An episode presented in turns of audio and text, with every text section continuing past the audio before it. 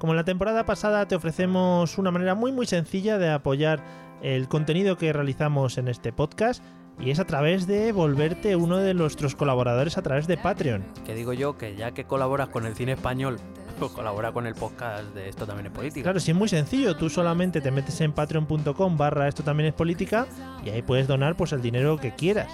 Eh, o sea, todo lo que dispongas no lo quieres dar, bienvenido es.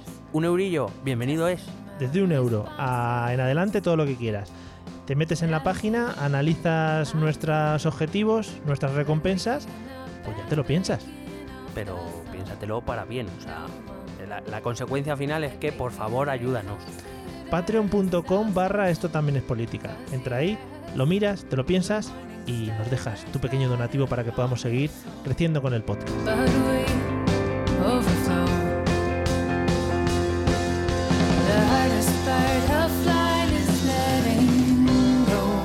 Bienvenidos a Esto también es política, el podcast que vuelve a cruzar el charco en vuelo low cost para analizar qué está pasando en el país de las barras y las estrellas. Mi nombre es Mario Girón. Y el mío, Miguel Rodríguez. Y hoy recuperamos a ese personaje tan entrañable que tantos buenos momentos nos ha hecho pasar en este podcast. Hoy hablamos del verano de Donald Trump. Acompáñanos, que empezamos.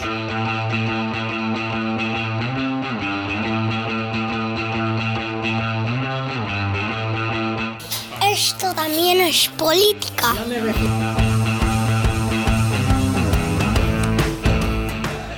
Hola amigos y amigas de Esto también es política, ¿qué tal? ¿Cómo vamos? Bienvenidos al episodio número 51 de este maravilloso podcast en el que, bueno, pues nos dedicamos a analizar lo que nos sale un poquito de los miembros que tenemos en las partes bajas de nuestro cuerpo humano. ¿Qué tal, Miguel? ¿Cómo estás? Pues aquí medicado, drogado. Eh, ya voy, voy pidiendo disculpas ya por, por las toses, los silencios que espero Mario rellene. No me habías contado que se podía venir con drogaína de casa. Bueno, es legal porque me la ha mandado un médico. Entonces, bueno, yo soy- simplemente la he machacado, la he puesto en rayas Claro. y ya está. Claro, yo, te- yo fíjate que tenía un compañero en el colegio que hacía eso con los gelocatiles. Bueno, yo he tenido compañeros del colegio que han fumado perejil. O sea, quiero Oh, decir, Qué bien, ¿no? Sí. Cómo era la España de los, de los 90, ¿no? Sí, no había madre- dinero. Madre mía, si pasara esto ahora, que no pasa. Ahora no, hombre. Madre, no pasa. Ahora no. se meten a cosas buenas ya. Claro, el perejil es de ya, ¿no, hombre? Porque en Masterchef y todo eso, pues nos han adiestrado que el perejil se utiliza para cocinar. Sí. Y la marihuana para quitar dolor también.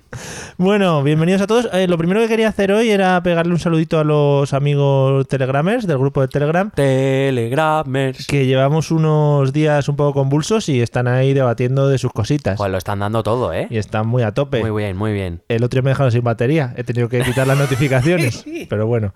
Bueno, por si a alguien le interesa entrar en la dinámica del Telegram, que está muy interesante y tenemos muchos, eh, muchos puntos de vista diferentes, bueno, pues tenéis que entrar eh, en el navegador, o sea, lo que es el, el, por ejemplo, el Explorer, el Chrome. Hombre, El pero Explorer ya lo, han, Firefox. ya lo han eliminado de la faz de la Tierra, ¿no? Ahora ¿El se Explorer? llama Edge. Ah, Edge, pues en el Edge eh, metéis en la dirección t.me barra ete política y ahí ya os dice, bueno, bajar la aplicación, no sé qué, pim pam, entras al grupo, bueno, movidote. Y fiestaca. Y fiestonido. Pues de ahora que saca el tema y que tiene mucho que ver con lo que vamos Mm. a hablar, me han instalado en el cole Linux. Sí. Joder, joder, ¿por qué me han quitado Windows? No lo entiendo. Hombre, porque es, Maldito Penguin. porque es gratuitico, esto es dinerítico. Oh, my fucking goodness. En fin, bueno, pues nada, después de este alarde hacia los modelos open source de, de- de utilización de ordenadores y de sistemas operativos, vamos con el tema de hoy en el que recuperamos, pues yo creo que uno de los grandes temas, como tú bien has dicho en la introducción, que más... más iba, a, iba a decir que más premios ondas nos ha dado a este Hombre, podcast. pues nuestro, sí, sí, eh, creo que ganamos la fama por Donald. Sí, o sea, ni, ni Cataluña, ni Rusia, ni nada, Donald. Donald y, Donald no. y sus secuaces, podríamos decir. Hombre, claro, y, y su, y sus lacayos, incluso. y sus lacayos. Y sus, sus sumisos. que vamos a hablar, hay un temita de los lacayos que no sé si... O sea, realmente quien no siga mucho la, la actualidad de Estados Unidos, hombre, sabrá lo más importante, ¿no? Que Mm. sí que vamos a comentar, pero hay otros temitas así un poco por debajo que a lo mejor fuera de Estados Unidos tampoco se han, se han comentado demasiado y uno tiene que ver con sus lacayos que salía una buena muy rica. Bueno, pues vamos al lío, vamos a analizar un poquito el verano del señor Donald, que habrá hecho por aquí, entre tantas cosas que ha pasado aquí en España, parece que nos hemos nublado un poquito y no hemos visto qué ha pasado por allí, allende los mares, así que nada, ¿por dónde, por dónde empezamos? Bueno, pues eh, he querido hacer un, un mix entre una secuencia cronológica, pero ir, pero ir cambiando tema, que porque no- Donald tiene la capacidad de ir saltando de tema a tema, que es una barbaridad. No me vale porque es que ya estás con la sonrisa en la cara. ¿eh? Es que- pero porque es hablar de Donald y se me ilumina. O sea, la sonrisa es así. Bueno, iba a empezar con que, bueno, ya lo avisábamos cuando, cuando hemos hablado de Donald en, en otros episodios. Bueno, pues ya se ha desatado los dos conflictos internacionales. Sí. Bueno, hay uno que es el que ahora está más presente y del que hablaré luego, que es el de Corea del Norte, pero digamos sus dos grandes guerras a largo plazo, a que, fuera, que eran con China y México. Y ya nosotros lo avisábamos y ya parece que ya han arrancado las dos. Es un, es un tío como muy previsible, ¿no? Es decir, llega este tío al poder y ya sabíamos a dónde iba. Y... O sea, es previsible en cuanto sabes qué es lo que va a atacar, lo que pasa es que es imprevisible en el cómo. O sea, es- te sale. Ya. Te deja el culo un poco picueter, Sí, ¿no? sí, sí, Porque es como, hombre, sabía que me ibas a atacar, pero no que me ibas a decir esto. ¿no? Que ibas a tuitear esto, más concretamente. Claro, hombre, Twitter se está volviendo en la herramienta de guerra de- de- del siglo XXI. Sí, o sea, yo, yo te juro que, que por favor que le dejen el. O sea, dicen que le quita, que solo le dejan X horas al día con el Twitter. que le- se lo dejen todo el día. O sea, Claro. es que es maravilloso. O sea, es maravilloso la capacidad que tiene de. Es como los niños. No, no, la PlayStation solo juega los fines de semana. Sí, sí, sí, sí. Bueno, pues empezamos con el conflicto con México, que es el que primero ha estallado. Bueno, ya venía con el famoso muro, que bueno, México dijo que no lo iba a pagar, evidentemente. Vaya, Como, quiero decir, parece lógico, ¿no? O qué sea, sorpresa. eh, bueno, pues el pasado 30 de junio, eh, Donald Trump y Peña Nieto, bueno, concretamente Donald Trump eh, anunció que había llegado a un acuerdo con México para construir un oleoducto Que, entre Estados Unidos y México, que es como, ¿y esta colaboración? A lo que Trump añadió, pero que el oleoducto va a ir por debajo del muro. Claro. claro, porque todo el mundo estaba diciendo, oye, y el muro tal, no sé qué, pues toma, Claro. soterrado. No, la verdad es que, o sea, hay que reconocer una cosa. Ole tus huevos, Donald. O sea, es así, es como, no, te voy a vamos a hacer colaboración en esto, pero te voy a poner un muro. ¿Qué Claro. te- ¿Qué te parece? Hombre, claro. Em, de hecho, en el G20, el- en julio se celebra una reunión del G20, los 20 países más poderosos de la Tierra y España. que España está allí. Es, es Special Guest Star.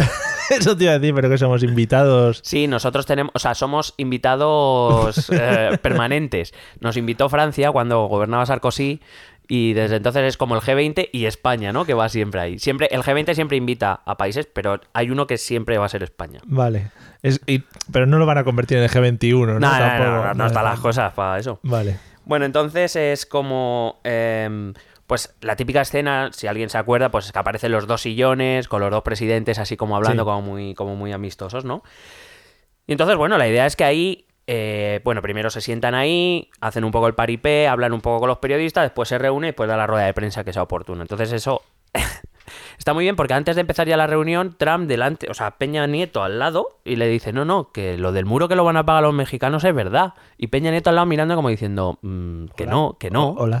que, es- que estoy aquí, ¿sabes? Es como cuando te metes con un colega que está al lado, que Mm. te dice, oye, que estoy aquí, o sea, no hagas como que no estoy aquí, pues lo mismo. Es que igual este hombre cree que si se repiten mucho las cosas al final se acaban dando por ciertas o la gente va... Bueno, no es el único. también Vale, sí, sí, sí, es verdad. Eh, eso sí, admitió ya por primera vez que no iba, que no era necesario construir un muro a lo largo de toda la frontera. Recuerdo que Ah, vale. la frontera son más de 3.000 kilómetros. Claro. Habló de entonces una, una unas, eh, un muro de unos 1.500 kilómetros. Ya vamos a la mitad. Lo que pasa es que no se sabe si esos 1.500 son de nueva construcción o ya se incluyen los poquito más de 1.000 que ya hay construidos entre vallas y muros. Entonces, como no sabemos, pues no. Has dejado, ha hecho ahí un poco de, de hub, ¿no? Eh, Claro, claro, porque al final ahora mismo tendrá una cierta frontera de...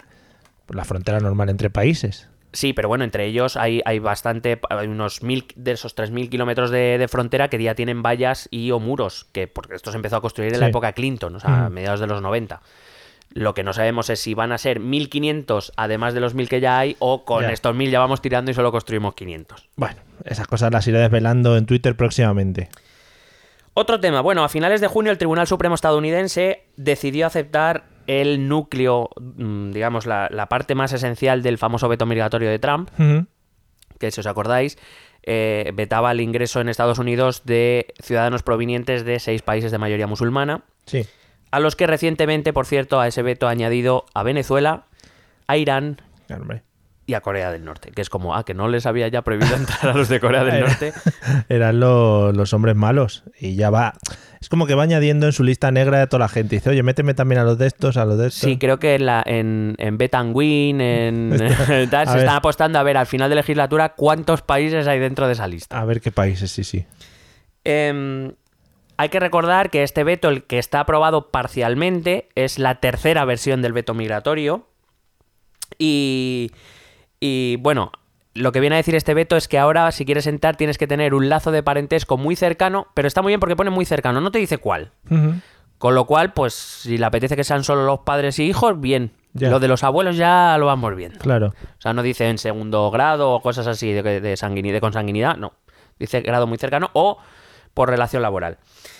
Eh, me encantó porque la aplicación de este veto migratorio, eh, encontré uno de los mejores ejemplos de todos los que he leído, que es que, bueno, a ver, a partir de la aprobación parcial por parte del Tribunal Supremo, digamos que la, la administración trans ha venido un poquito arriba en la política Sí. migratoria.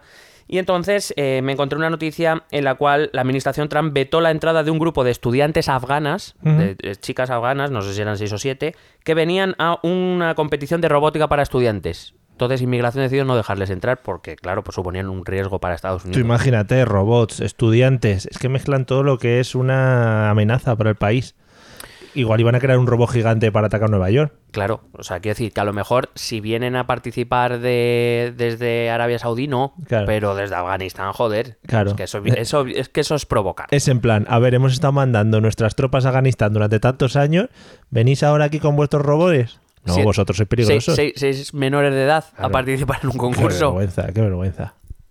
Bueno, hay que decir que a partir de este momento, como, como te he dicho, pues Trump y los republicanos o la ala dura del, del Partido Republicano se han venido bastante arriba. La política anti-inmigración ha, ha empezado a endurecerse bastante en Estados Unidos.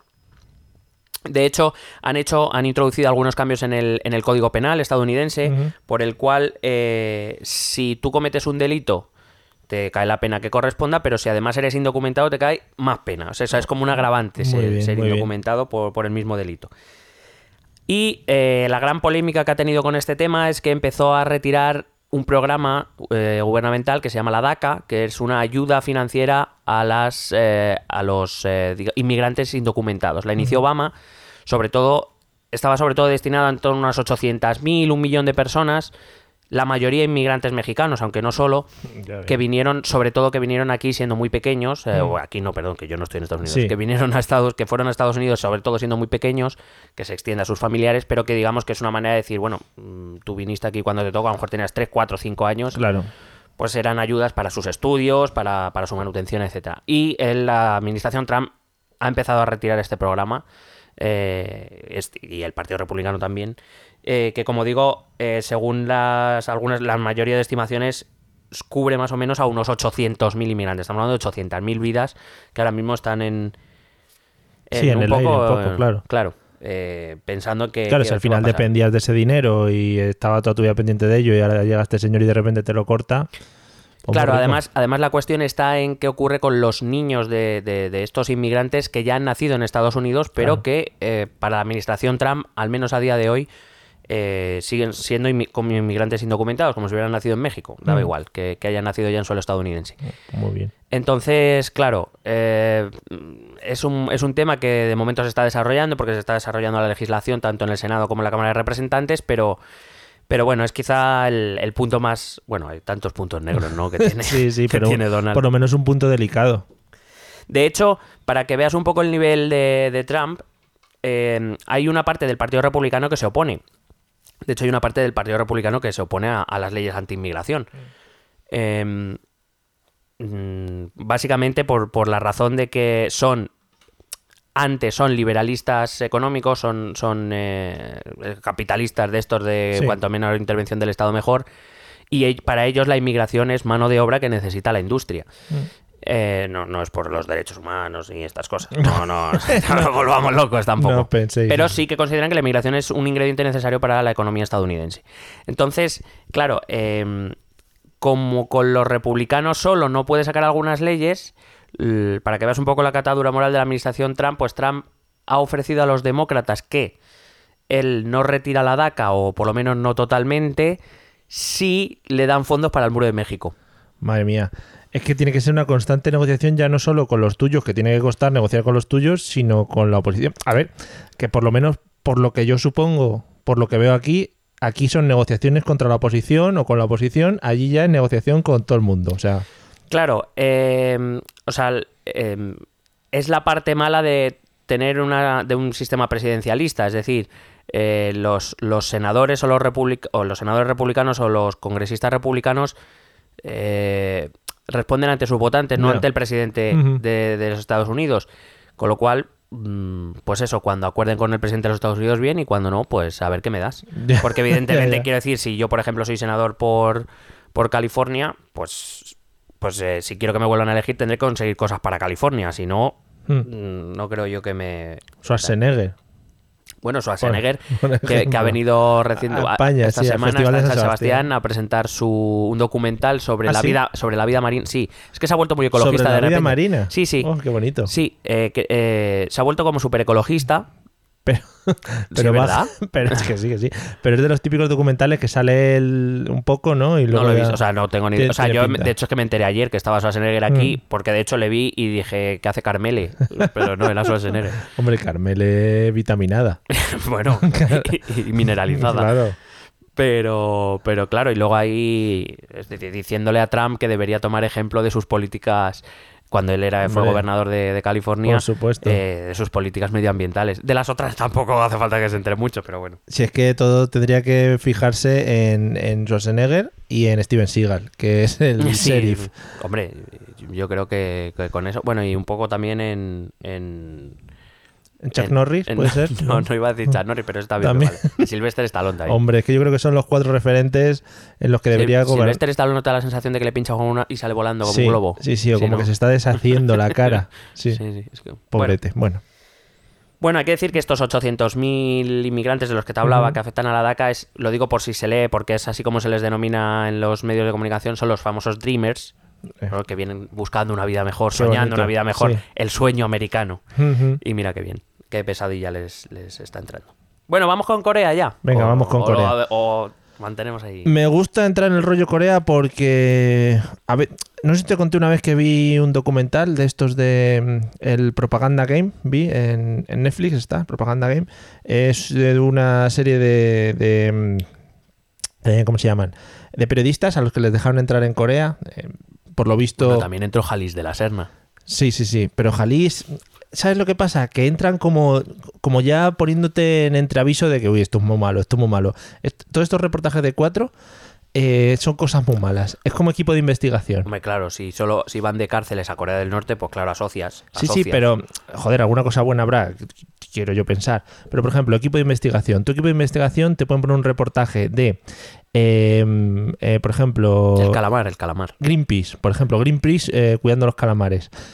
Y, y seguro que la voz de la tía y la música que pone es en plan, eh, detrás de Greenpeace seguro que hay alguna cosa mala. El otro día la descubrieron a, a Gloria Serra porque, bueno, el, el programa este de Danny Flow, tienen un Sí. tío que va, que va por ahí a hacer entrevistas y entonces fueron al concierto, no sé de quién era el concierto, pero estaba ahí en el, en el iba a decir en el Palacio de los Deportes, que, es que para los madrileños ya, para los demás es Wizzing pero para nosotros sigue siendo el Palacio de los Deportes. Hmm.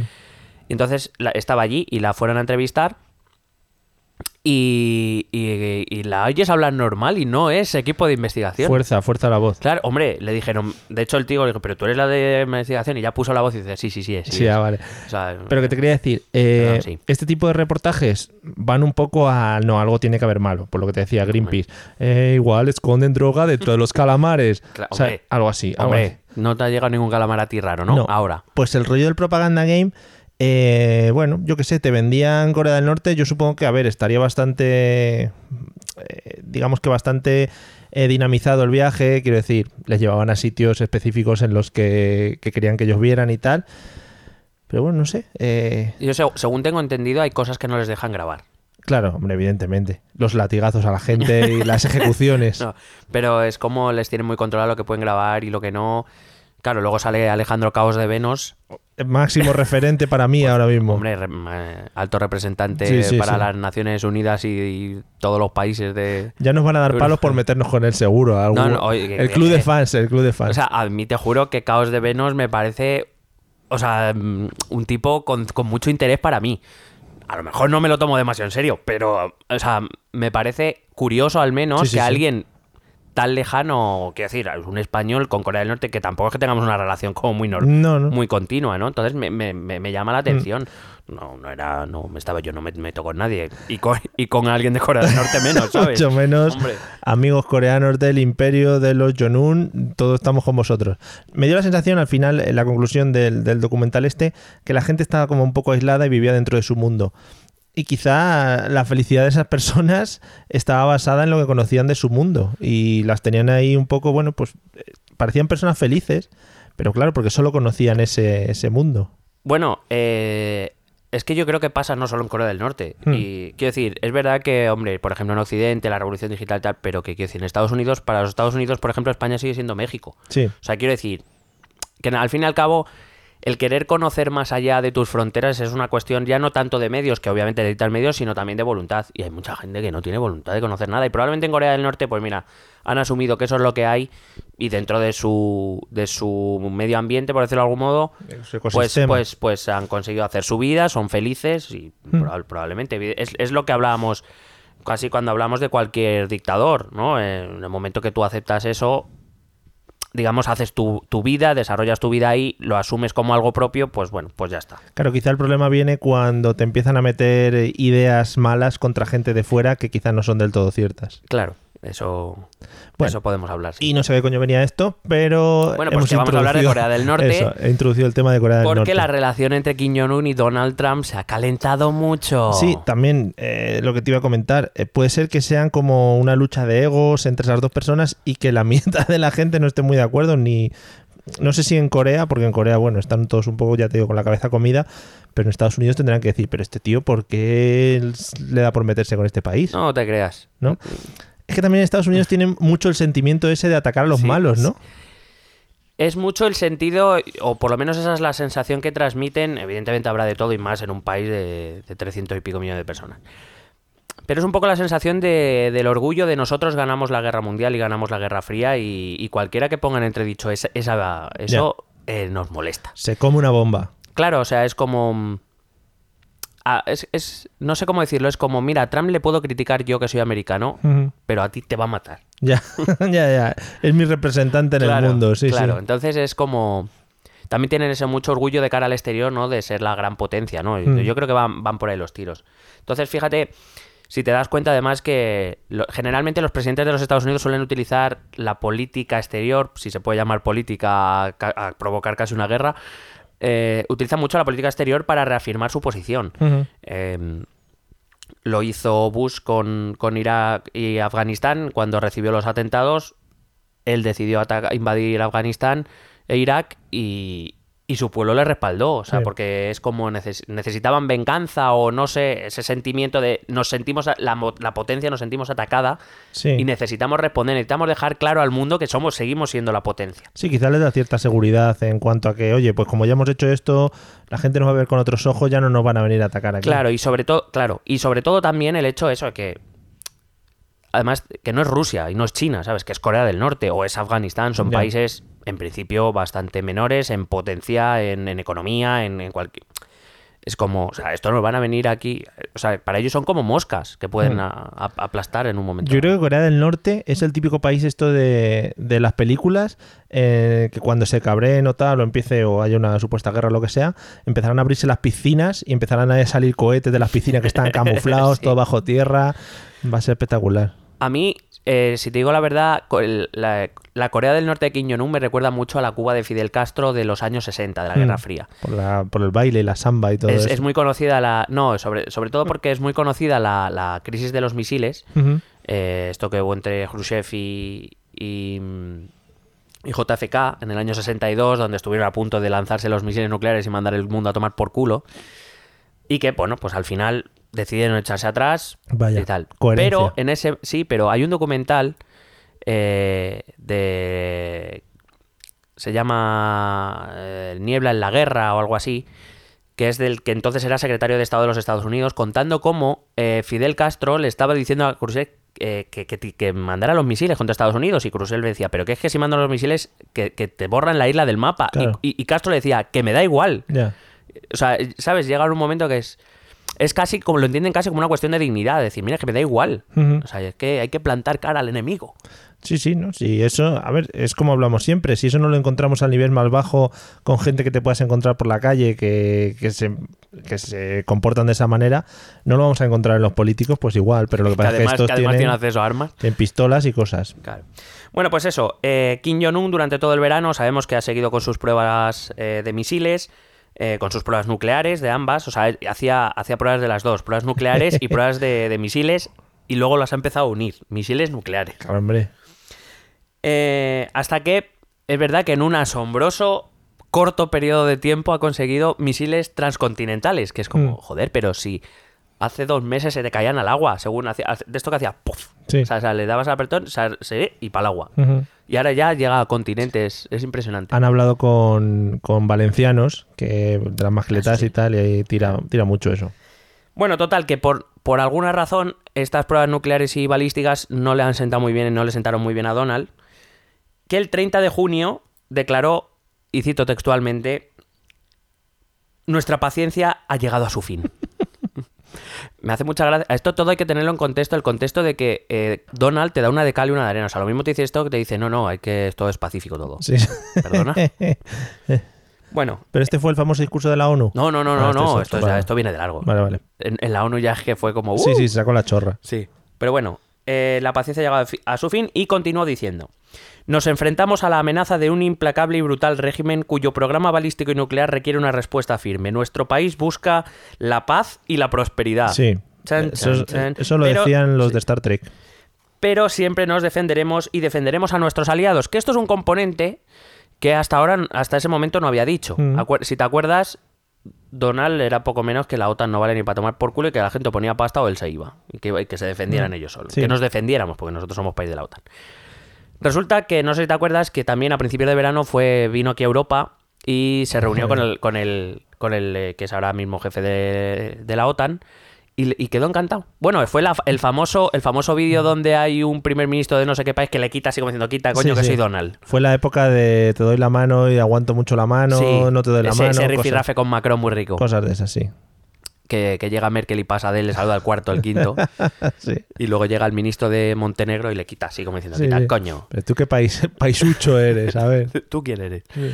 Total, que, que por primera vez, es verdad que él salió de la reunión como muy contento, dijo que la OTAN era una gran organización, que había, dijo que había hablado sin conocerle, que ahora que la conocía, que había estado equivocado y que la OTAN era una gran cosa. Muy bien. Y, y entonces el hecho ya de que proclame que él defenderá a sus aliados también, pues es un cambio, es un salto cualitativo en la política exterior de Trump. Pero no puede ser eh, rollo prepararse el camino para que una vez ataquen a uno de los aliados de la OTAN él meta el bombardeo padre. Hombre, es que Trump está deseando que pase algo para poder eh, aplicar el artículo, me parece que es el 6 de, de la OTAN, donde dice que si un miembro se siente atacado, todos, todos los estados responderán Muy a ese bien. ataque. O sea que, hombre, claro, evidentemente, se Vale, está vale. la espalda muy rica. Hay que decir que además esta declaración la hizo eh, cuando tuvo una reunión bilateral con el primer ministro de Corea del Sur. El primer ministro de Corea del Sur ganó las elecciones a principios de año con un programa que se basaba en el diálogo con Corea del Norte. O sea, era un cambio radical. Eh, Corea del Sur siempre así hasta este momento. Bueno, de hecho, literalmente, o sea, estrictamente Corea del Sur y Corea del Norte están en guerra desde los años 50, porque ellos lo que firmaron fue un armisticio, no firmaron no hay ninguna paz firmada, o sea, estrictamente hay- siguen en guerra. Sí, en la caseta esa que separa los dos países está muy tenso los Sí, policías. hay. hay, bueno, está esa zona, hay una zona de unos 250 kilómetros, que es la zona gris, donde se Ah. supone que está desmilitarizada, pero bueno, que están todos ahí, y vamos. y entonces se hizo esta declaración con este primer ministro de Corea del Sur, que aunque sigue diciendo que hay que llegar a un acuerdo negociado, ya ha visto las orejas al lobo y de hecho ha permitido que Estados Unidos eh, instale un nuevo escudo antimisiles en Corea del Sur, por lo que pudiera pasar. Hombre, quizá te ves un poco más, eh, yo que sé, protegido por un país como Estados Unidos que, que igual con lo que tú puedas poner en el juego, la guerra esa que se pueda, que pueda suceder. Claro. Bueno, entonces la cuestión de Corea del Norte, evidentemente, no solo afecta a las relaciones entre Corea del Sur, Corea del Norte o Estados Unidos, Corea del Norte, sino sobre todo afecta a las relaciones Estados Unidos-China. Eh, Trump envió, porque es así, muy sutil él, envió un buque de guerra a aguas internacionales, pero cerca de la frontera con China. Sí. Y avisó de que estaba dispuesto a defenderse activamente de la amenaza norcoreana. Pero, esto con un buque de guerra en- casi en aguas chinas, que está muy bien. ¿no? Claro, el buque de guerra iba por. porque- No, pero por estaba ahí. de Logboat. Ah, era. vale. Era- Love. Y entonces... eh, eh, iba, que- iba, iba co- serigraf- serigrafiado con personajes de los Looney Tunes. o- No, eso... Vale. Creo que eso nos lo ha dejado. Hay gente que todavía es capaz de ir más ridículo Vale, todavía. genial, genial. Bueno, total, que mm, eh, hay que decir que Pekín, de momento, está siendo bastante cautelosa en sus reacciones. Pekín ahora mismo está viendo ante sí una oportunidad enorme que es presentarse ante el mundo como un país más racional que Estados Unidos. Sí, bueno. No es Sí. complicado también. Bueno, pero es que cuidado, es que China, o sea, el régimen chino tampoco es que sea la Dalí de las libertades civiles, ¿sabes? Y, de, y de la prosperidad. Pero bueno. em, y es verdad que China ha apoyado las sanciones que se han puesto desde el Consejo de Seguridad de la ONU. Se han, se han aprobado, desde 2006 se han aprobado, creo, nueve paquetes de sanciones a Corea del Norte. Como hemos visto, han funcionado muy bien porque no han desarrollado armas nucleares ni nada. Eh, y es verdad que China se ha quejado formalmente de la actitud estadounidense, pero tampoco ha hecho movimientos... eh, yo creo que respondía como cuando hablábamos de la cápsula de lo que había pasado en el verano, responde a una, a una doble intención. La primera, que no quiere una solución armada al conflicto porque no quiere tener al ejército de Estados Unidos en la puerta de al lado. Claro. Y segundo, porque eh, creo que sabe que si entrasen en conflicto Corea del Norte y Estados Unidos, aunque él no quisiera, aunque China no quisiera, le tendría que, tendría que tomar partido por alguna de los dos lados. Y claro, ninguna de las dos es buena opción para China, Claro. realmente, en el tablero internacional. Y luego está Putin, que es el puto amo. Sí, sí. Como nos paga, hay que dejarlo claro que es el puto amo. Claro, ¿sabes? siempre hay que meter un poco de publicidad. Hay que decir que por primera vez en esta reunión del G20 de la que te hablaba antes, Putin y Trump se reunieron por primera vez. Sí. Ya era hora, Fue hostia. muy bonito. Aparte de las supuestas reuniones que hayan tenido entre sus. Que supuesta, presuntamente. Eso te lo estás inventando Presuntamente y no lo volverán a hacer. amigos del FBI, la CIA, que nos estáis escuchando. Luego, luego voy con eso. Vale. Bueno, voy así, voy, a mezclar un poco el tema.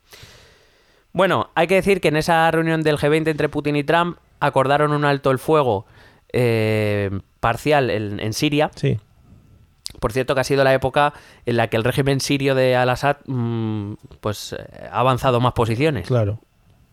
Muy bien, Trump. Sí, sí.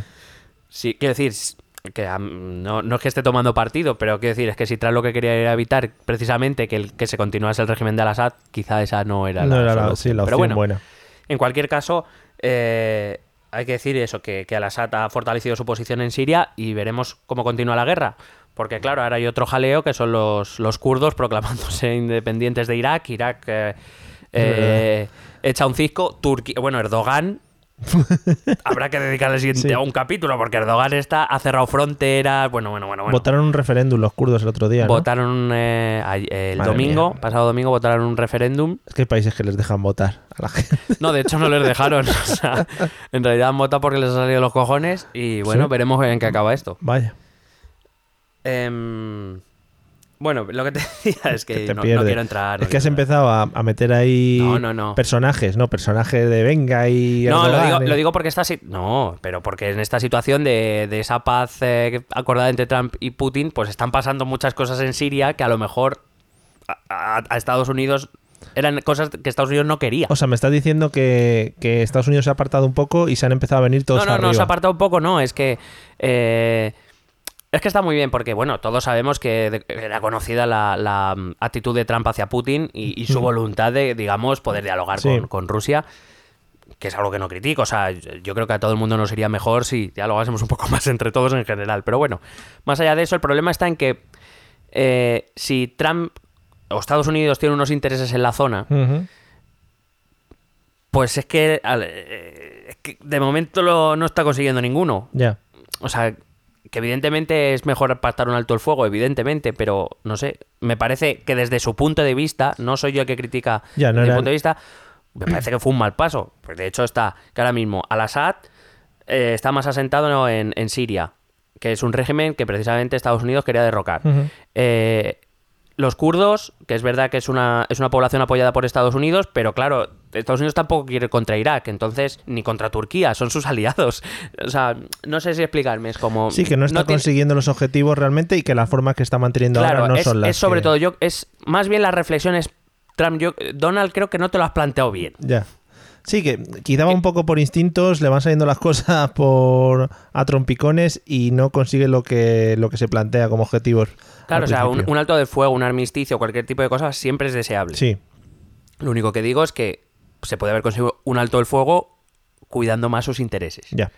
Que no son los míos, que a nosotros nos paga Putin. Efectivamente, quede claro.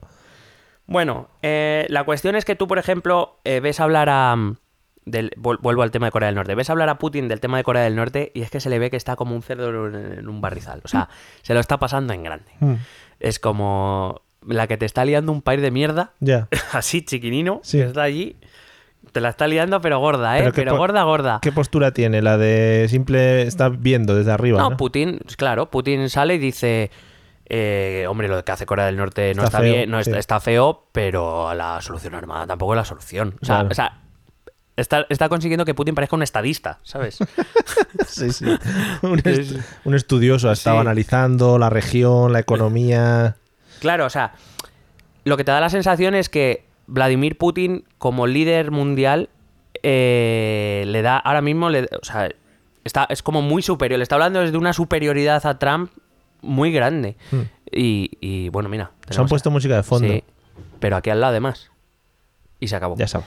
Total, que, que es como ahora mismo el, el problema de Donald Trump es sobre todo de imagen internacional en el sentido de que está haciendo aparecer a líderes como Putin o Xiaoping. Ujú. eh, pero bueno, ¿esto qué es? Te han puesto aquí la verbena ahí al lado, ¿eh? creo. Igual nos están boicoteando los norcoreanos Qué madrileños. Ah, no, que les han echado.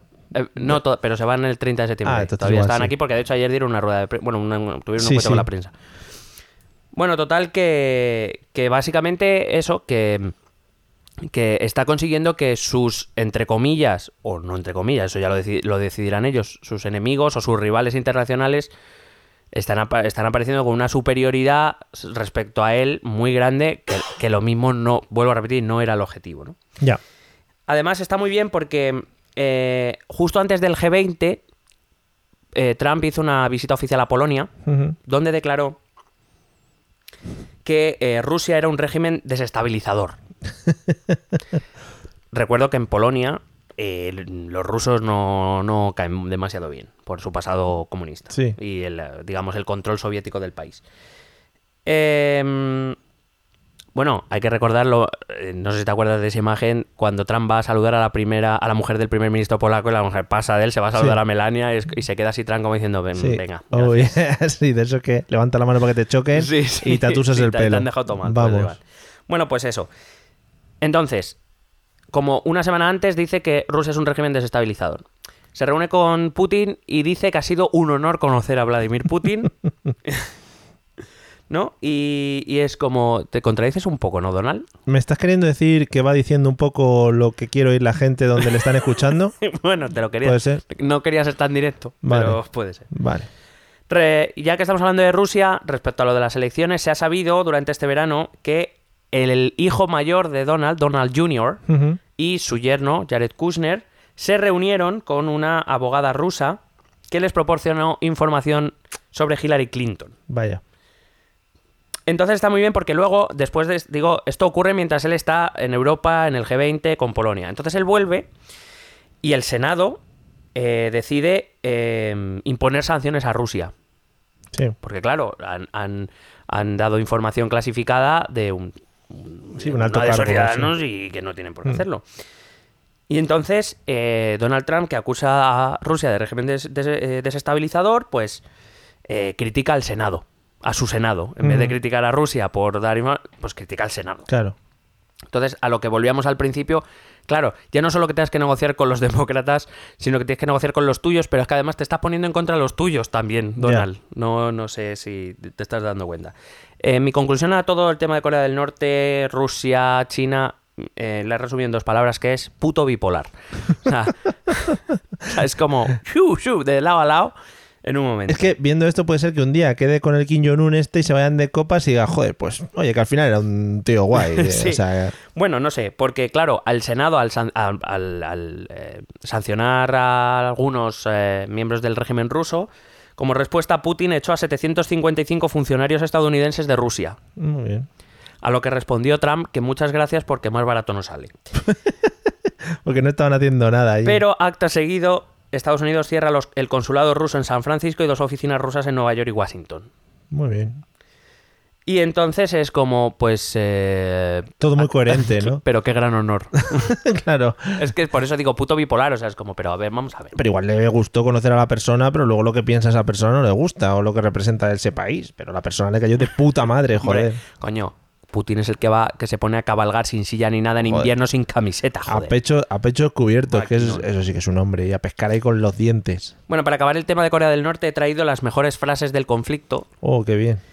Entonces, eh, te he traído la primera. Es eh, un tuit de Trump que Trump puso para Kim Jong-un, que es una pregunta. Es, ¿no tiene nada mejor que hacer con su vida? Pero pone hashtags, porque sería muy maravilloso. No, no es muy de poner hashtag. Pray- Alguno pone, pero no muy de... Pray for Kim. Kim está en mi casa, Sí. por ejemplo. Kim Cosas is at home.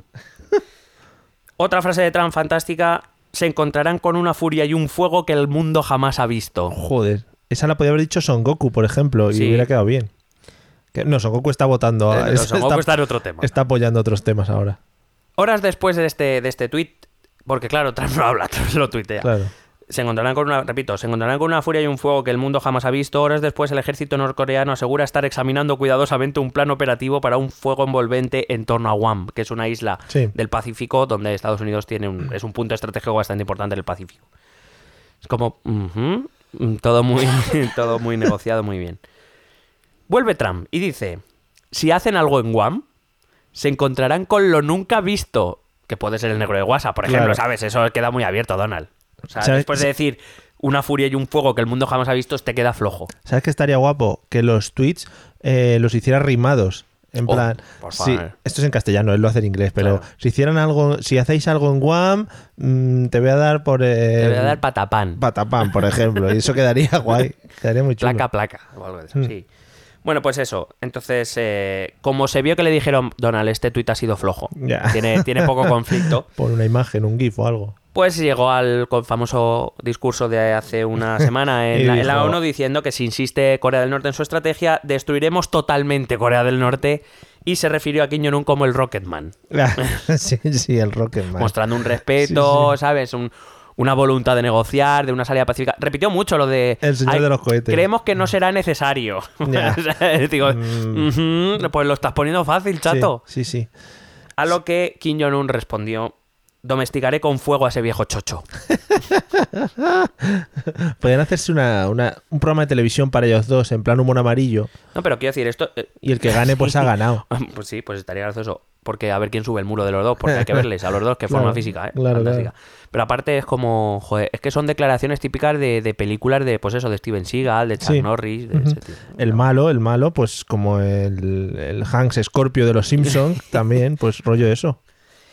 Bueno, cambio un poquito de tema porque es que hay muchas cosas que contar. Eh, por ejemplo, recordar los, los sucesos de Charlottesville del 13 de agosto. Tristes sucesos que acabaron con tres muertos. Sí. Una persona atropellada eh, cuando se manifestaba ante.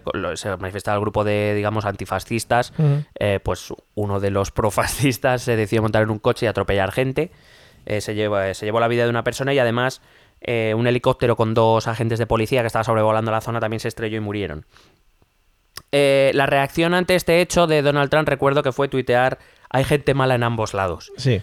Lo cual, como verdad absoluta, puede ser verdad. O sea, quiero decir, puede Sí. ser. Pero quizás no es la reacción que de un presidente Claro. de los Estados Unidos eh, se espera cuando un racista hijo de puta coge un coche y se pone a atropellar gente. Em, se, se ve que le debieron decir algo porque a los dos días ya dijo que, bueno, condenó al, al Ku Klux Klan y a, y a los neonazis, ya, bueno, condenó la acción de los, del, del KKK y de los neonazis, pero claro, o sea, me preocupa que este tipo de cosas se las tengan que decir, Ya. o sea, porque es la, o sea, eso lo dijo dos días después, cuando ya todo el mundo se le echó encima, es como, mm, pre- president, President, Ah, mm, please. Di esto, anda. Hazme, caso, que es bueno. Escribe esto, dale al botón enviar, que ya lo hemos escrito. Eh, respecto a los acuerdos de París. eh, bueno, Donald Trump lleva anunciando que se va. que está. que va a sacar a Estados Unidos de los acuerdos de París. Pues prácticamente desde que llegó a la Casa Blanca. Es verdad que todavía no lo ha hecho, aunque sí que es verdad que mandó una carta a la ONU anunciando su intención de, quitarse. Me estoy quitando. La verdad es que el resto de potencias, encabezadas principalmente, que quiere decir que eh, estoy muy contento, porque por primera vez Europa ha cogido el mando de algo, Sí. principalmente a través de Francia y Alemania, eh, pues han defendido el, el- el pacto, han recriminado la actitud de Estados Unidos, ah, se han negado porque Trump, con la amenaza de irse, lo que quería era renegociar algunos aspectos del acuerdo y han dicho que no van a renegociar nada, que si quiere estar bien y que si no, que el resto del mundo seguirá seguirá aplicándolo, además recibiendo el espaldarazo de China, que China también ha, ha dicho que aunque Estados Unidos se vaya, porque el gran, la gran dificultad del pacto precisamente fue que Estados Unidos y China llegaran a un acuerdo, pero bueno, China ha, ha declarado Xi Jinping que, que, que va a continuar en el pacto. Es verdad que tampoco es amor al arte, quiero decir, se calcula, según un estudio que leí, que en torno a un millón de personas mueren cada año por efectos medioambientales, o sea, quiero decir, eh, también le va interesando, ¿no? Pero que además, eh, si es un pacto al que se llegó poniendo en, en común las ideas de tantos países, más o menos es algo que, que- que le va a ir bien a todo el mundo, ¿no? Es decir, que si se ha llegado a un consenso de tanto, Sí, sí, sí, es, es la idea. Evidentemente es un pacto, por, para decirlo de algún modo, para, para el globo terráqueo en su Sí. conjunto. El- el- la cuestión está en que eh, mientras Obama al menos podemos decir que jugaba una carta diplomática para mejorar su propia imagen, la imagen de su país, sí, a Donald Trump eso le suda los cojones. ya no, sí, ya no. Por si no nos hemos dado cuenta de lo que llevamos hablando. Pero em, me refiero, el, el gran problema de Trump, o la razón, la verdadera razón por la que Trump quiere quitar a Estados Unidos del pacto eh, de París, es básicamente porque cree que eso hace a su industria menos competitiva. Y como él quiere recuperar los trabajos Sí, que se han ido a otros países, pues claro, si tiene que contaminar menos, claro, Claro. su plan se va a la mierda. o sea, a ver dónde meto yo las fábricas estas que sacan humo a tutiplén. Claro. Si tengo que aplicar estas cosas. Hmm. Eh, se empieza a rumorear en algunos medios estadounidenses que al final no se va a ir del acuerdo. Yo personalmente creo que sí se va a ir del acuerdo. Lo que pasa es que sí, lo que no creo que haga es retirarse de lo que es la Convención del Medio Ambiente. Es decir, Mm.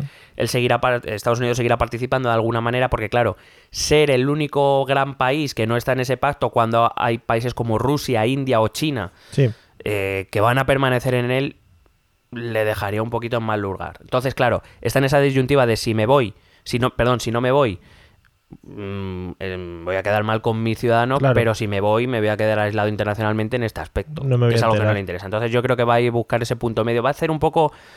Entiéndase el símil, ¿vale? No se tome a personal. Pero es un poco va a jugar el papel de Podemos en el pacto antiterrorista. Es decir, no lo firmo, pero bueno, estoy ahí Claro, negociando, dando ideas, eh, claro. vale, todos alertados, ¿no? Os habéis quedado alertados, tranquilidad absoluta después de haber escuchado esto, gracias.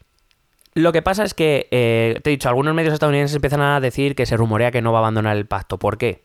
Pues básicamente porque se ha hecho público un informe de unos técnicos medioambientales que trabajan para el gobierno de, de- de Trump, en los cuales avalan la- las tesis científicas del calentamiento, del calentamiento global por acción humana. Es decir, la razón de los pactos de París. Sí, sí, vamos. Claro, pero es que el- la administración Trump no cree en el calentamiento global, No, básicamente. no, no. Todo el Entonces, tema de... Claro, el hecho de que sus propios asesores o sus propios técnicos le estén diciendo, oye, Que al final sí. pues lo mismo va a decir, Ah, bueno, pues pues lo sí. mismo no me voy tanto. Voy a mandar un tuit a alguien. Más, Cuba. Hombre, Eh, bad hombres. otra, cosa, otra cosa igual, iba, iba a deshacer todo lo que Obama hizo en Cuba.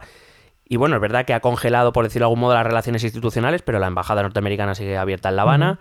Sigue habiendo embajador cubano en Estados Unidos. Es verdad que las relaciones han tensado un poco, pero no hemos ido ni para adelante ni para atrás de momento. Ya. podrá ocurrir lo que sea, pero quiero decir, con, como decía con este ímpetu que iba a deshacer todo lo que, lo que había hecho Obama en Cuba, pues no sé, le debe faltar tiempo con todo lo que tiene que hacer. Claro. Esta va poco a poco, va por los con, países. todo, con todo lo que tiene que tuitear. Porque Cuba lo tiene como ahí controlaete. Está ahí, ¿no? Y dice, bueno, eso está cerca. Pero Corea del Norte, ojo, ¿eh? Que pueden hacer cosas sin que le vea. Porque no está allí. Claro. No está cerca.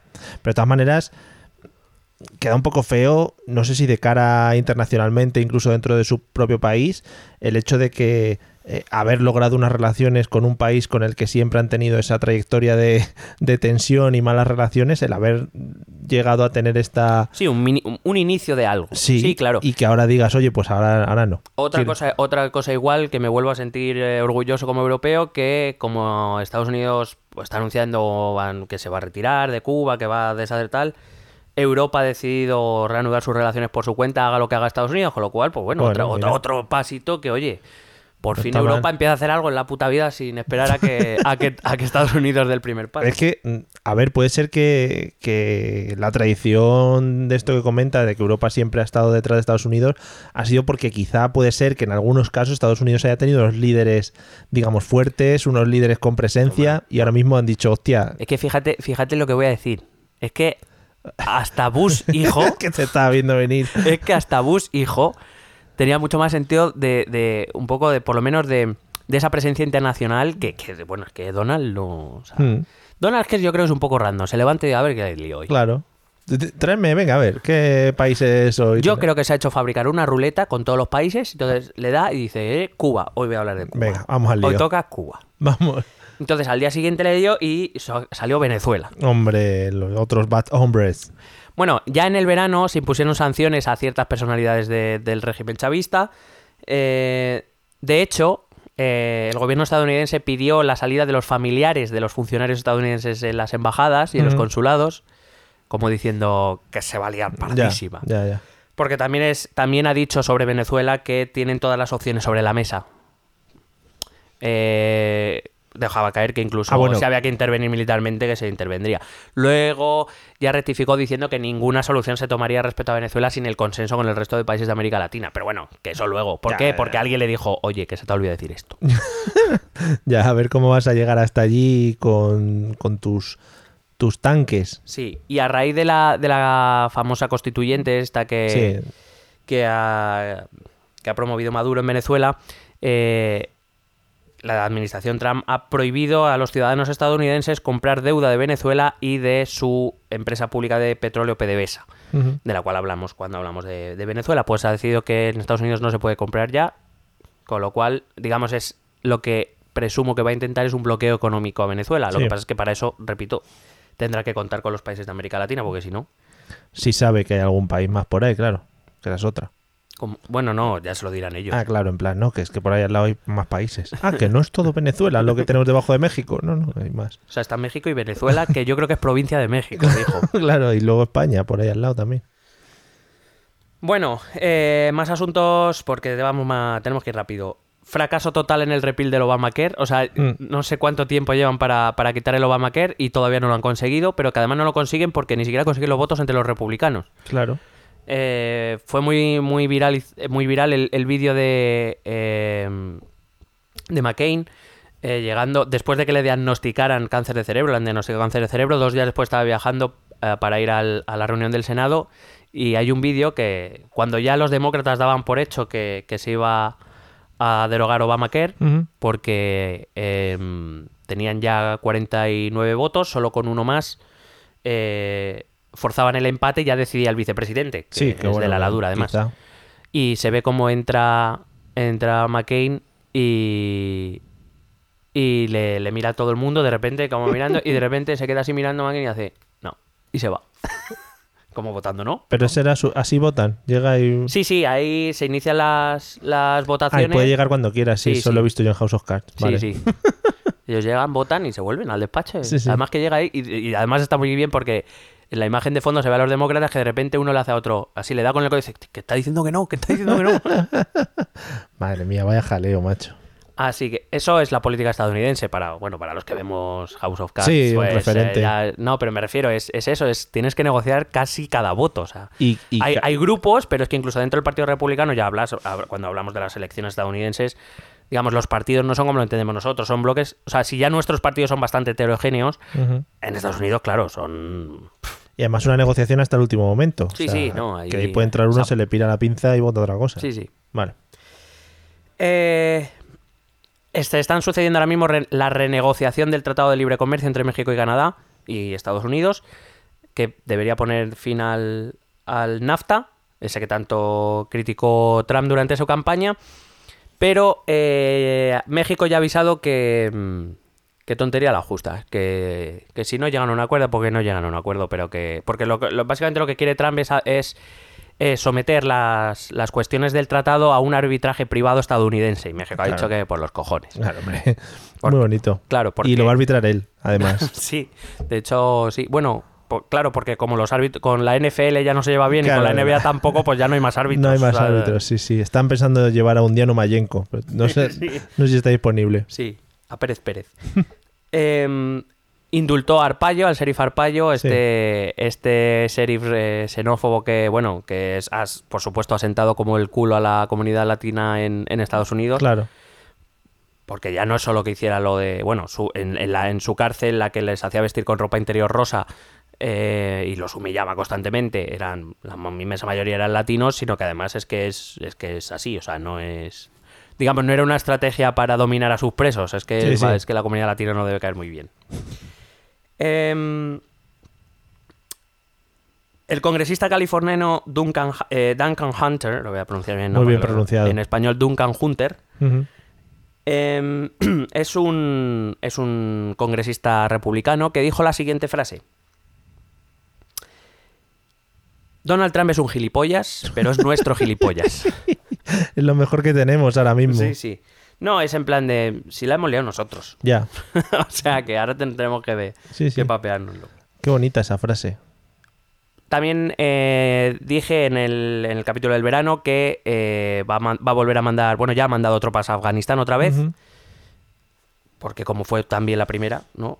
Eh, pues, eh, pues ha mandado más soldados. Es verdad, ya dijimos que es verdad que los talibán han vuelto a sentarse con cierta fuerza, al menos en una parte de- importante del país, y se ve que, que no terminó la misión y hay que volver. De hecho, creo que ya han mandado 3.000 soldados para allá, o sea... que- Para ir asentando el terreno. para bueno, tal. te decía antes que hubo un lío en el gabinete, dentro del gabinete de, Sí. de los lacayos, ¿no? De... Bueno, se, pro- se han producido este verano dos dimisiones. La de Sin Spicer, que era el, el portavoz, este que dijo que la presentación, la toma de- del, del cargo de Donald Trump había sido la más con más afluencia de público en la historia, a pesar Mm. de que luego veías fotos de la de Obama y la otra y no, no, no coincidía, pero bueno, debía ser que se apretaron más. Es que los habían borrado por ordenador. Ah, qué cabrones. Y también de Steve Bannon, que era eh, uno de sus consejeros más allegados, el famoso líder de la alt-right, el- que era el director de la publicación de Breitbart, que es una publicación de extrema derecha. Bueno, pues eh, han dimitido los dos, principalmente por la llegada, cuidado, este tema es que a mí me hizo mucha gracia. Eh, resulta que em, eh, Donald Trump contrató a un nuevo jefe de comunicación, un tal Anthony Scaramucci, Hombre, muy bonito el muy nombre. conocido en su casa, Scaramucci. que llega, a- que, se compone- eh, que se convierte en el nuevo jefe de gabinete y por tanto el que lleva las comunicaciones. Mm. Total, que em, llamó a este Sin Spicer, al portavoz de la Casa Blanca, jodido paranoico esquizofrénico, según nada más llegar, por lo visto, y arremetió contra la, estrategia, contra la estratega jefe, con Steve Bannon, diciéndole, yo no intento mamármela como él. Este escaramucho fue despedido a los 10 días. Muy bonito todo. Sí.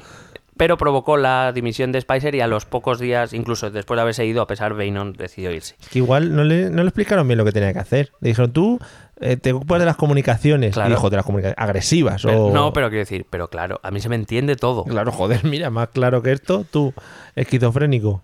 Eh, total, que ahora el nuevo jefe de gabinete es el general Kelly, que la verdad es que, bueno, a lo mejor es por el hecho de ser un militar como que Está hace las cosas, no sé, por lo menos no dice eres un gilipollas de mierda, ¿sabes? Sí, que igual tiene respeto por la gente. ¿no? Claro, igual, Vale. igual. Vale, que bueno, es que es una cosa que damos mu- muy por hecho muchas veces y, y el respeto es una cosa que también hay que trabajar, ¿eh? Hombre, claro. Eh, lo de la administración Trump ha vetado a los transexuales en el ejército, Muy bonito. una ley que había aprobado Obama. Eh, y al mismo tiempo y en respuesta, eh, Canadá decidió aprobar su ley para permitir que los transexuales se pudieran alistar en el ejército. La administración Trump ha recortado las ayudas a Egipto por la mala situación de los derechos humanos. Eh, Que digo yo que a lo mejor en otros países. bueno, es ¿o que se ha enterado que a los egipcios les hicieron llevar muchas piedras para las pirámides hace unos años Qué cabrones. y han dicho eso va en contra de los derechos humanos y ahora pues les, les amonestan ahora.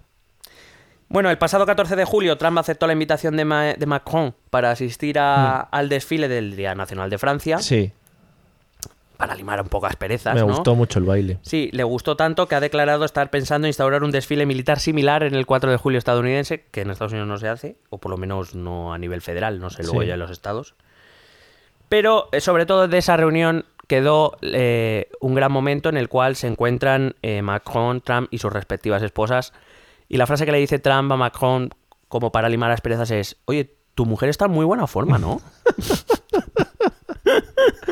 Chapo. Y Sí, Macron que- se que- quitó el sombrero y dijo, hombre, hombre, no me dijo, esperaba "Ante- menos. Ante esto, ¿qué voy a hacer? No me esperaba menos, mister. También el pasado julio Trump se dedicó a atacar a dos periodistas de la cadena MSNBC, que es una cadena conservadora, o sea, que decir que son de su, Sí, que de su palo, más o menos, ¿no? Eh, los periodistas se llaman John Scarborough y Mika Brzezinski, son pareja en la vida real, de hecho están- estaban prometidos. De hecho eran tan amigos, eran tan amigos que eh, les invitó a pasar las vacaciones en su complejo en Miami, en Mar a Lago. Sí. Em, con lo cual, digamos, eran un apoyo de Trump en los medios de comunicación, ¿no? Bueno, em, resulta que esa opinión ha cambiado y em, básicamente Trump les ha llamado, ha sido muy reciente, eh, psicópatas locos y con un bajo coeficiente de inteligencia. Muy bien. Lo dice él, ¿sabes? Em, todo viene de la campaña electoral cuando al principio la pareja, que digo que, repito, son pareja sentimental, eh, pues eh, se situaron al lado de Trump, como casi todas las Todo el mundo cadenas, esperaba, sí. Como al principio todas las cadenas conservadoras, y digamos que le echaban, pues eso, una manita a los medios generalistas. Y, y les invitó a pasar esta- estas navidades en Mar-a-Lago, y resulta que allí eh, pues eh, tuiteo, esto todo por Twitter. Y, Hombre. y Trump, o sea, no que me lo cuenten. Decidí, eh, pues que insistieron mucho en, en encontrarse con él, ¿no? En algún momento. Y tuiteo. Insistieron en encontrarnos. Ella estaba sangrando horriblemente después de un lifting facial. Madre Así mía. de gratis, ¿no? Madre mía. Eh, Entonces, unos días después, y ante las protestas de la periodista y de la cadena por ese ataque Gratuito, muy sí. rico. Bueno, ahí se- suponemos que en, e- en esa estancia pasó algo, porque desde entonces los dos periodistas no le apoyan tanto. Y eso es, digamos, la- lo que provoca la reacción de Trump. Eh, y entonces, pues eso provocó las protestas de la periodista y de la cadena MSBC, y la respuesta de Trump, conciliador siempre. Es tonta como una roca. pues muy bien. Es que eso es lo malo de pelearte con este tío, que al final No, no, sí, te va, vas a- te va a calzar. te va a dar de hostias, sí. Virtuales. Por otro lado, Ivanka Trump, la hijísima, Sí. se está enfrentando ahora mismo a un juicio por plagiar unas sandalias. Eso es muy chungo. Eso es muy chungo ahí. se cree que va a ir al juicio, pues yo que sé, por, pues tiene una línea de ropa, evidentemente, Sí. Y cree que se van a, van a salir más denuncias de plagio. Muy bien. Ha aparecido un nuevo personaje en la historia de Trump, Oh, yeah. Tiffany. Tiffany. Tiffany. Trump, la hija pequeña. Ah, claro, van apareciendo. Eso es como Claro. Andreita. Como Claro, Andreita claro. ha cumplido los 18, ahora está muy a tope, Andrea Janeiro. Bueno, Me- quería yo meter el nombre Sí, sí, de Andrea veo, ya veo, Janeiro ya veo, en este podcast, gracias. bueno, pues ha aparecido para decir, bueno, sabes que ha habido en Estados Unidos ha habido un gran conflicto porque claro, Ivanka está aprovechando su situación en la Casa Blanca, eh, que forma parte del gabinete de su Sí. padre, etcétera, para, digamos, meter su línea de ropa y sus negocios ahí a saco. Espérate que no vaya con trajes su padre Claro. diseñados por Ivanka. Y entonces ha aparecido Tiffany a decir que él se- ella se va a dedicar a las joyas. Claro, hombre, todo va a tener Y todo nadie en. Estados Unidos se huele que va a pasar. Ya. Nadie está dudando ni poniendo el grito en el cielo ni nada de nada. Madre mía, qué bonito. A principios de julio, 25 congresistas demócratas iniciaron los trámites para una ley para declarar incapaz a Donald Trump, amparándose en una enmienda de la Constitución que evidentemente no ve en ninguna parte, pero las risas que se están echando, ¿qué? Hombre, incapaz, eso está guapo. Por lo menos le darán una paguita pues, si le declaran incapaz.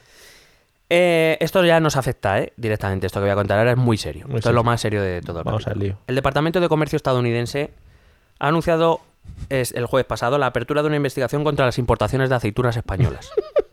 Oye, no te rías, que es muy serio. ¿Pero contra de anchoa o sin anchoa? No se sabe. No ha trascendido No eso, sabemos. Consideran que las aceitunas españolas se benefician de unas subvenciones que considera que pueden ser injustas. ¿no? Es que, Y eso le permite vender por debajo del precio de mercado. madre mía. ¿Hasta dónde vamos a llegar? Si se incumple la norma, si esa investigación detecta que se incumple la norma, se imponen aranceles a las aceitunas españolas. madre mía. Madre mía, ya me estoy viendo eh, los camiones de aceitunas españolas volcados, los barcos incluso volcados en las bahías, las aceitunas pobres flotando. Entonces, el nuevo motín, eh, el motín del té de Boston que empezó con la Sí, independencia, pues va a ser el, el motín de la aceituna. El, mo- el motín de la oliva. Madre mía, qué fuerte, ¿no? Sí. Bueno, ya tres, tres apuntes muy rápidos y acabamos. Trump prometió en campaña no tomarse vacaciones. Ha estado 17 días de vacaciones en agosto. Bueno, pero es que la necesitaba el pobre hombre. Mi, o sea, mi nota a esto es bravo. Coherencia. Tus huevos, muy bien. Como diría Pedrerol, retratado. Retratado. La penúltima. Bueno, hubo un eclipse solar, sí, sí, sí. pues Trump decidió mirarlo sin gafas. Se cree que igual al ser presidente le ha dado superpoderes. Claro, sí. Lo mismo si se creía, o cíclope, se creía cíclope. Claro. O algo iba a destruir a la luna o algo. Sí, sí. Bueno, y por último, y para acabar, simplemente recordar que hoy, eh, martes 26, que estamos grabando, Mm.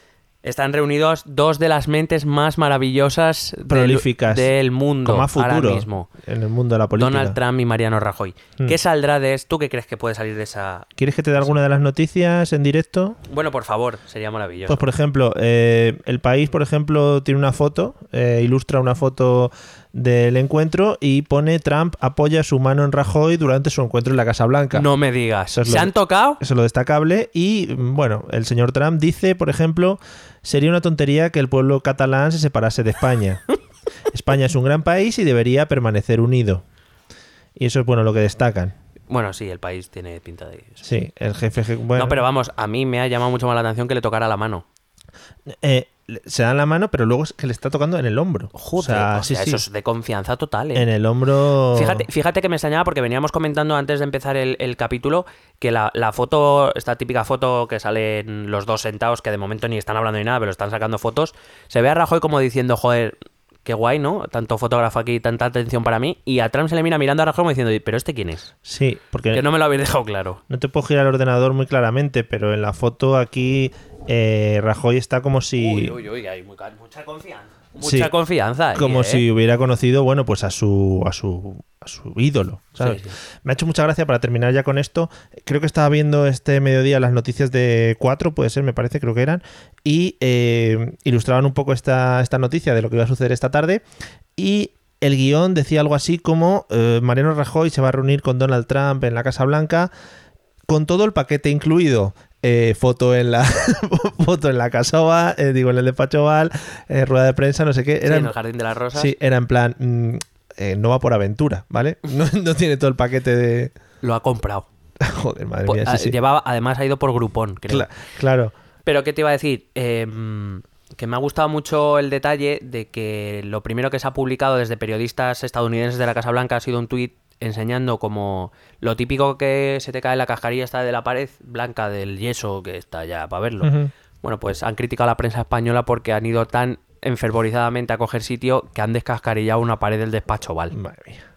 Madre Porque es que por donde vamos la liamos, coño. Sí, es sí, que, sí. que, hostia. Iban ahí gritando, yo soy español, español. Bueno, para ya redondear esto, yo creo que nadie va a poder superar la visita que hizo el señor Zapatero a los Obama hace unos años y que todos recordaremos como el inicio de Halloween o algo así, ¿no? Del Halloween eterno. Halloween eterno.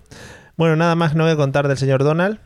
Bueno, es, es que es imposible condensarlo más. O sea, habría mil cosas más que contar, pero vamos, vamos poco a poco. Sí, Dejemos cosas para un capítulo entre un mes o algo Claro. que seguro que volvemos a llenarlo.